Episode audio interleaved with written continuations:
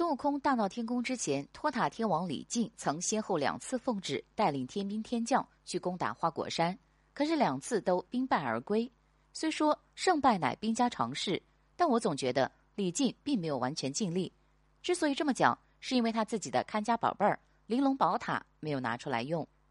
李靖的宝塔有多厉害，我们并不知道，只知道这个宝塔是如来赐给他的，是一座玲珑剔透、舍利子如意黄金宝塔。塔上层层有佛，艳艳光明。李靖就是用此塔降服了哪吒，能不能降服孙悟空呢？我们不知道。但是你不试一试，怎么知道不行呢？万一行呢？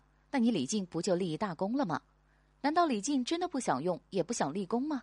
非也，李靖不是不想用，而是不能用，因为离了这宝塔，李靖可能会随时没命。《西游记》第八十三回，唐僧被一只金鼻白毛老鼠精抓了去，白鼠精不想吃唐僧肉。而是想获取他的真阳，提升功力。后来被悟空发现，他供奉着哪吒父子的牌位，告上天庭。悟空拿了玉帝批的状纸去找李靖问罪。原来这个白鼠精是李靖认的一个养女，可李靖把她给忘了，说悟空诬告他，拿刀要来劈悟空，却被哪吒拿剑架住。李靖大惊失色。对呀，老子怎么还怕儿子呢？原来李靖今天没有托塔，所以不敢跟儿子翻脸呢。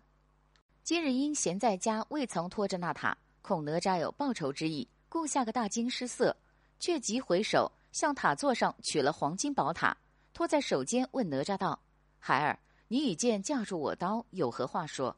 哪吒弃剑叩头道：“父王是有女儿在下界嘞。”我去，李靖得回去拿塔出来，才敢跟儿子讲话，这是父子吗？分明就是仇人呐！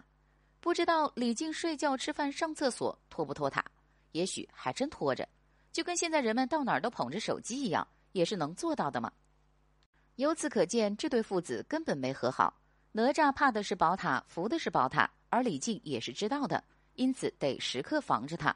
打仗输了，玉帝不一定会杀李靖，但是没了宝塔，哪吒就有可能要杀李靖呢。所以李靖是不敢也不能用宝塔来降服孙悟空的。万一宝塔被孙悟空打碎了，没了宝塔。哪吒还怕李靖吗？